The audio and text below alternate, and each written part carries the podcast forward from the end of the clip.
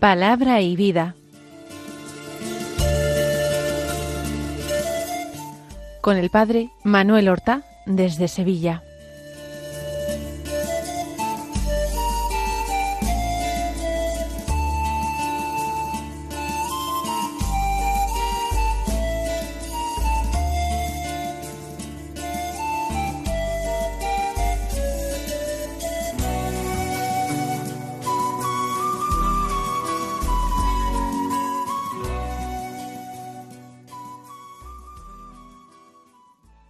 En el nombre del Padre y del Hijo y del Espíritu Santo. Amén. Alabados sean Jesús y María. Muy buenos días, queridos amigos, oyentes de Radio María y seguidores del programa Palabra y Vida. Hoy es el jueves de la vigésimo quinta semana del tiempo ordinario. Este jueves es 28 de septiembre el día 28 de septiembre nosotros tenemos la memoria de un grupo de santos mártires, mártires eh, del siglo XVII en el Japón. En este caso, unos mártires que eran dominicos, dominicos españoles principalmente, pero se nombra al frente de todos ellos a uno que es laico, padre de familia. Es una nueva orientación de la Santa Sede para que se muestren de una manera más visible los ejemplos de santidad eh, seglar, no pertenecientes ni a la vida religiosa, ni al sacerdocio, al episcopado. Pues este es San Lorenzo Ruiz, que era filipino y ya he dicho que padre de familia, y que fue martirizado en el Japón, siendo él de las islas Filipinas, con un grupo de frailes dominicos. Pues vamos a escuchar ahora la palabra de Dios que se proclama en la misa del día. Como primera lectura, ayer teníamos del libro de Esdras, un libro histórico, muy corto, del Antiguo Testamento.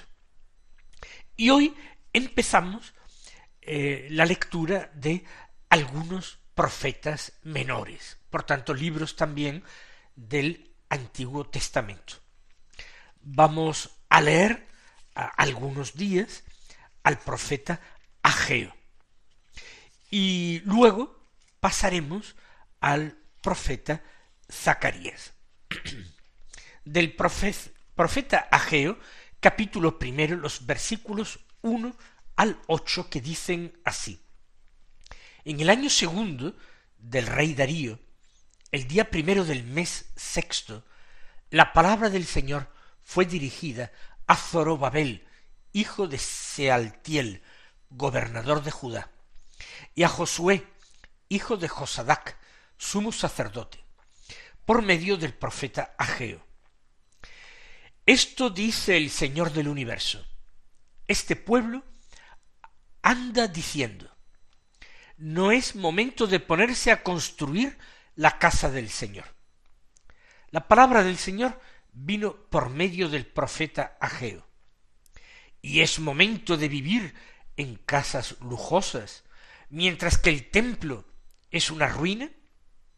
Ahora pues, esto dice el Señor del universo.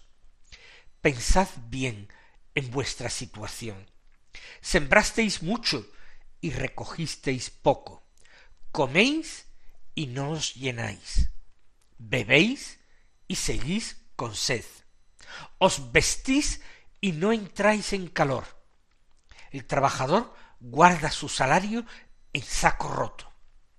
Esto dice el Señor del universo. Pensad bien en vuestra situación. Subid al monte, traed madera, construid el templo. Me complaceré en él y seré glorificado, dice el Señor. Se trata de un libro antiguo, se trata de una vieja profecía. Concretamente, Ageo, al igual que Zacarías, otro profeta menor, pues desempeñan su ministerio profético en los tiempos del regreso de la cautividad de Babilonia. Por tanto, es la época de Esdras, que leíamos ayer, la época de Nehemías, la época de eh, la importancia de la reconstrucción del templo de Jerusalén que había sido incendiado y destruido en tiempos de Nabucodonosor, rey de Babilonia. Entonces, eh, eh, la situación histórica, pues ya la tenemos clara, a ella hice referencia en el programa de ayer comentando el texto de Esdras. Y nuestra profecía, o por lo menos estos ocho versículos que hemos leído, empiezan así. El año segundo del rey Darío. Darío es un rey persa. Ahora recuerden, está sometido Israel al imperio persa, que es mucho más benévolo para con su cultura y con su religión que el imperio babilónico, que le da una cierta autonomía, eh, permitiendo que regresen a su tierra y tengan un pequeño autogobierno, por lo menos en ciertos aspectos, como el aspecto religioso que hemos dicho, van a obtener permiso de los reyes de Persia para reconstruir el templo. Pues en el año segundo del reinado de Darío, el día primero del mes sexto, la palabra del Señor fue dirigida a Zorobabel, hijo de Sealtiel, gobernador de Judá, y a Josué, hijo de Josadac, sumo sacerdote, por medio del profeta Ageo ya están presentados tres personajes importantes en la época. Por una parte, el gobernador de Judá, que es judío, pero que es gobernador en nombre del rey de Persia, en nombre de Darío. Es, diríamos, el delegado del gobierno persa en Jerusalén. Segundo personaje después de Zorobabel, Josué, hijo de Josadac, que era sumo sacerdote. Se ha conservado el linaje de los sumos sacerdotes, es decir, de las familias sacerdotales más importantes y residentes en Jerusalén, eh, que son las que se ocupaban de forma regular de la administración del templo y entre las cuales se elegía el sumo sacerdote. Lo que no impedía que otros sacerdotes que vivían en el resto del país antes del exilio en Babilonia tuvieran que ir periódicamente a Jerusalén a desempeñar eh, por alguna semana eh, un turno sacerdotal. Por tanto, eh, Zorobabel el gobernador, Josué el sumo sacerdote y en tercer lugar se menciona a Ageo, supuestamente el autor del escrito, el autor de las profecías que quizás han sido recogidas por un discípulo, un oyente. Y por esto esta introducción. ¿Y qué palabra de Dios se le dirige a Ageo? Esto dice el Señor del universo. Fíjense que antes del exilio babilónico era muy frecuente nombrar a Dios como el Dios de Israel, como el Dios de Abraham, Isaac y Jacob, como el, Dios de los antepasados, se le nombra el Dios del universo.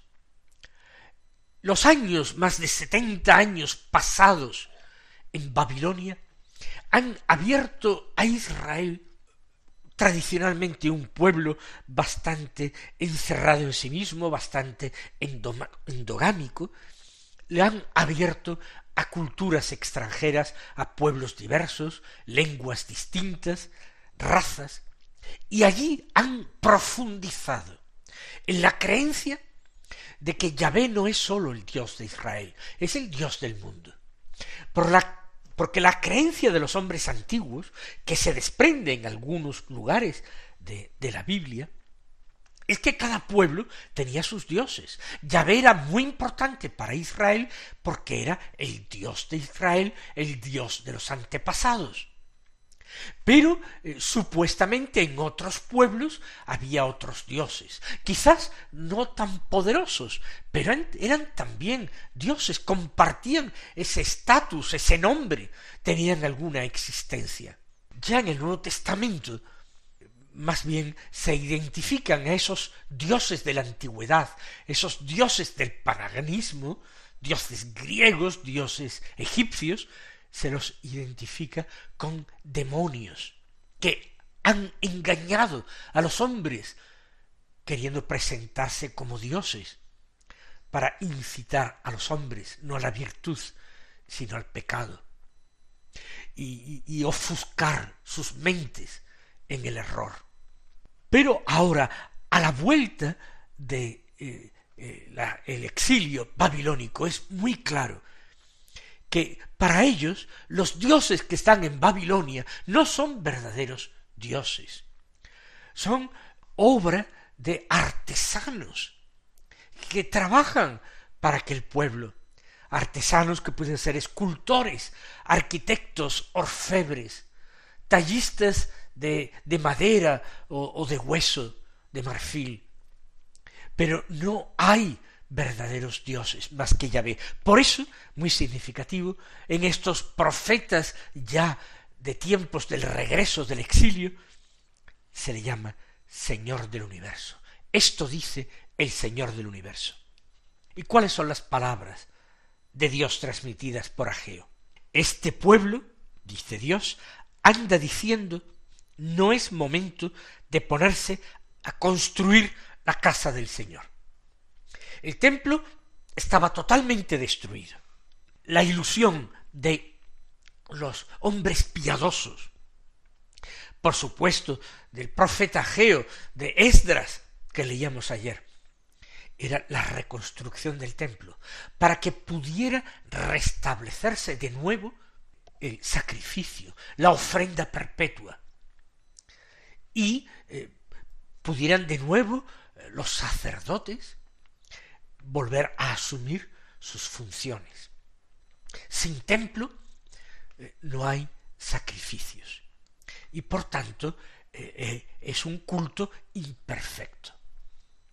Pero sin embargo mucha gente ve la ruina en que se encuentra aquella tierra, muchísimos campos que han sido abandonados y no producen más que maleza, necesidad, hambre a pesar de la alegría con que muchos volvieron, ahora la situación se ha vuelto en contra de ellos. Hay tanto que hacer, reconstruir casas, resolver pleitos, personas que reclaman heredades, eh, fincas, campos, casas de sus antepasados, pero quizás ya no conservan documentos de propiedad y hay que ir resolviendo.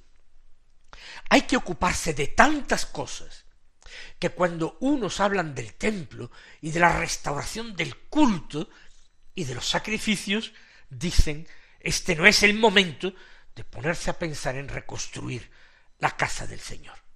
No es el momento. No que sean personas impías, que no creen, sino que piensan que hay necesidades más urgentes, más perentorias. Esto lo dicen muchos. Y ahora el mismo Dios contesta por medio de Ageo. La palabra del Señor vino de nuevo por medio del profeta Ageo. Ahora es Dios quien responde. Y es el momento de vivir en casas lujosas, mientras que el templo es una ruina.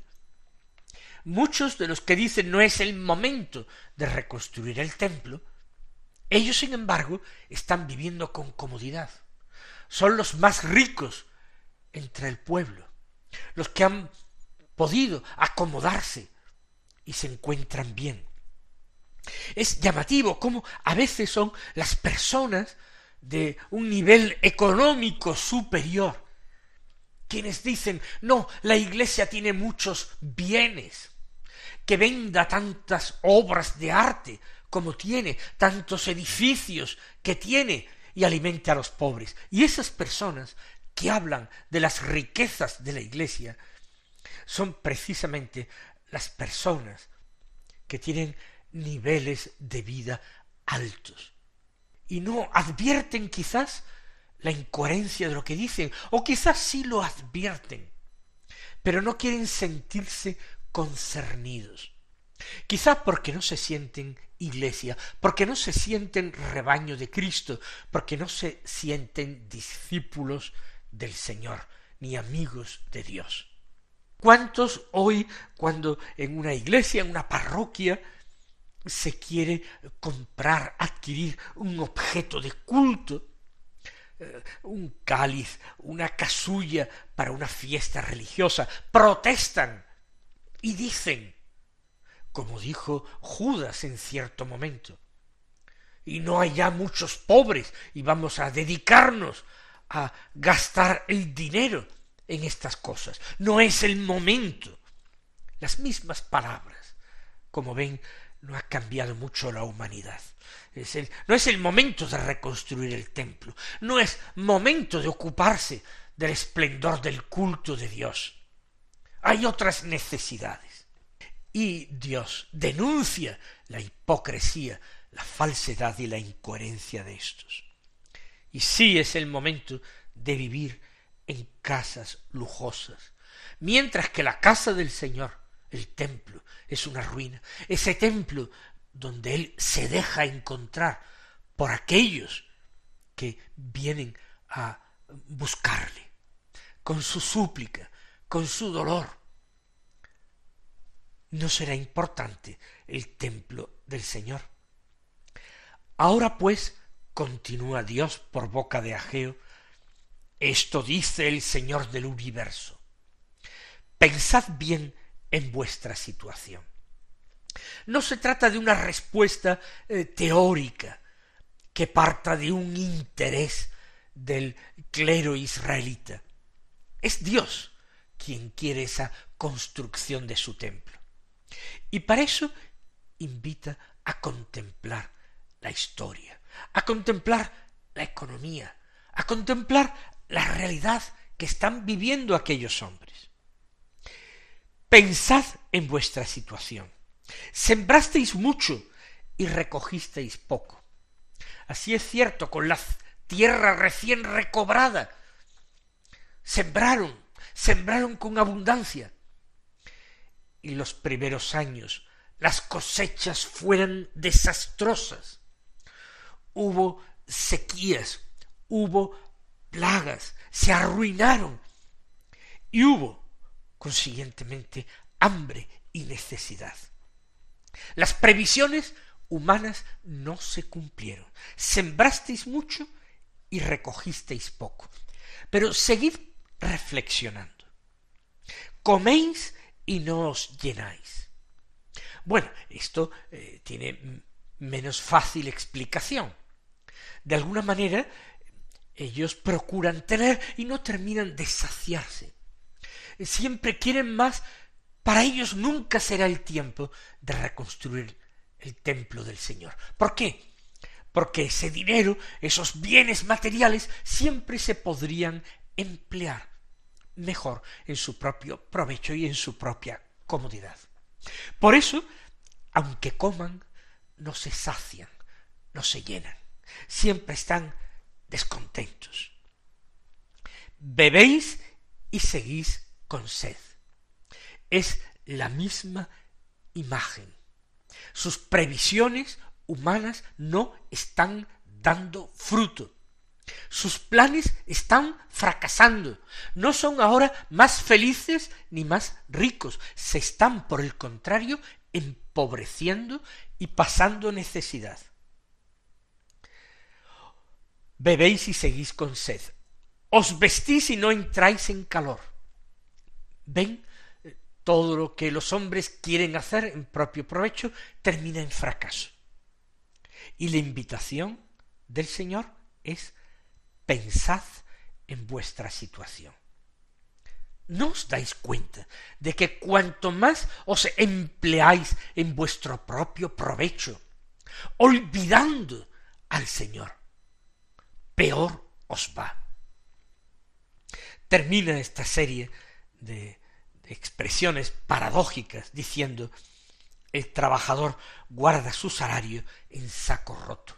Trabaja, se esfuerza, pero aquello que quiere tener, que quiere quizás ahorrar, se le va de entre las manos, cae en saco roto, termina perdiéndolo con poco provecho.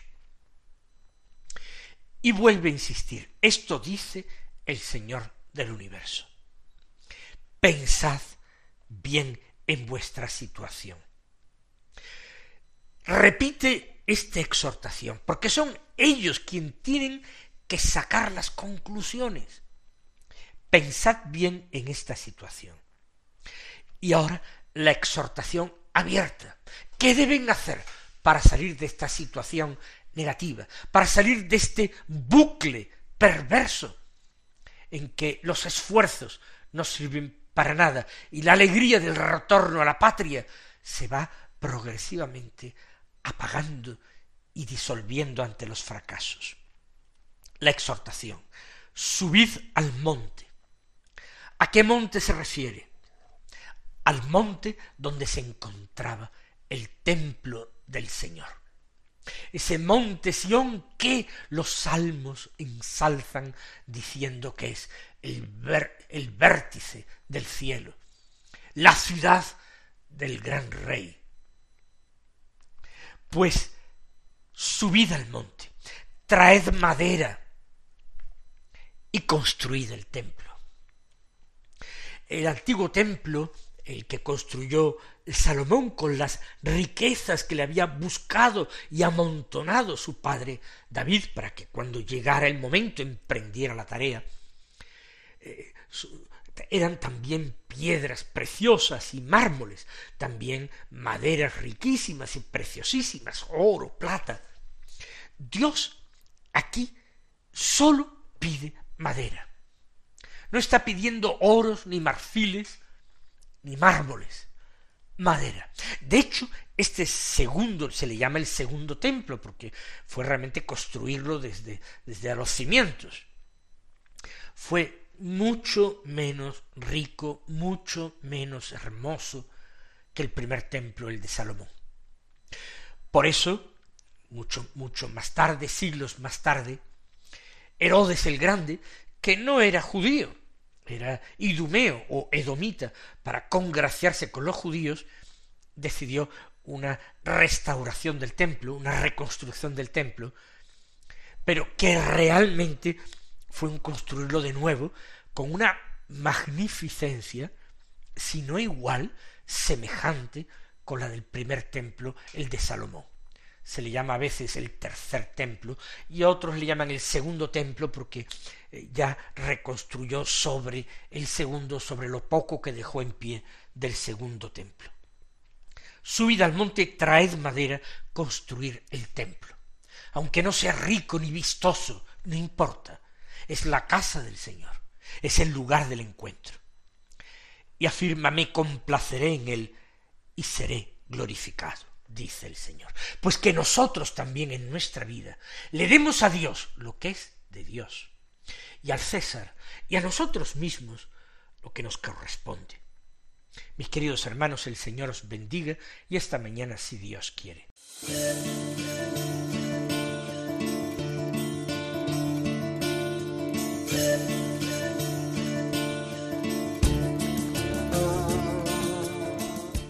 Han escuchado en Radio María Palabra y Vida, un programa que dirige el Padre Manuel Horta.